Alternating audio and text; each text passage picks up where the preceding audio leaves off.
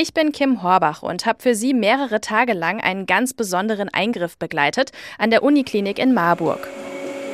Saskia Wollenhaupt liegt in T-Shirt und Jogginghose auf einem Krankenhausbett und ist an eine Dialysemaschine angeschlossen, also an die Blutwäsche. Saskia ist 33, sie trägt eine Brille und Hörgeräte und sie hat eine seltene Erbkrankheit, durch die ihre Nieren nicht mehr richtig arbeiten. Seit einem Jahr muss sie deshalb dreimal pro Woche zur Blutwäsche, aber morgen ändert sich das. Ihre Mama Sandra sitzt hier neben dem Bett und von ihr bekommt Saskia eine Niere gespendet. Saskia, wie fühlst du dich so kurz vor dieser lebensverändernden Transplantation? Ich glaube, das ist schon eine Mischung aus allem. Nervös, aufgeregt, Freude, Dankbarkeit. Ich würde es für sie genauso machen. Sandra Wollenhaupt, Saskias Mama, ist 55 und ihr kommen so ein bisschen die Tränen. Ich will meinem Kind helfen, das ist das Einzige, was ich machen kann. Und wenn sie ein einigermaßen normales Leben jetzt mit meiner Niere führen kann, und wenn es nur 10, 15 Jahre, die soll sie kriegen.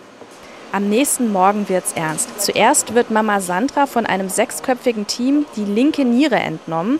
Auch für das Team ist so eine Lebensspende was Besonderes, das sagt der operierende Arzt Professor Johannes Huber. Man operiert einen gesunden Menschen, der seine Niere einem anderen schenkt. Dieser Eingriff ist eine besondere Bürde und Verantwortung. Für die komplexen Eingriffe nutzt Professor Huber einen 2 Millionen Euro teuren Hightech-Roboter. Das Endoskop auf die Zielanatomie richten Professor Huber steuert die Instrumente millimetergenau mit so einer Art äh, Joysticks. Sandras Niere wird in mehreren Stunden in Saskias rechtes Becken transplantiert. Ja, super gut gemacht, ganz toll. Die vorher blasse Niere wird in Saskias Körper dunkelrosa. Sie ist gut durchblutet. Oh, ist das schön.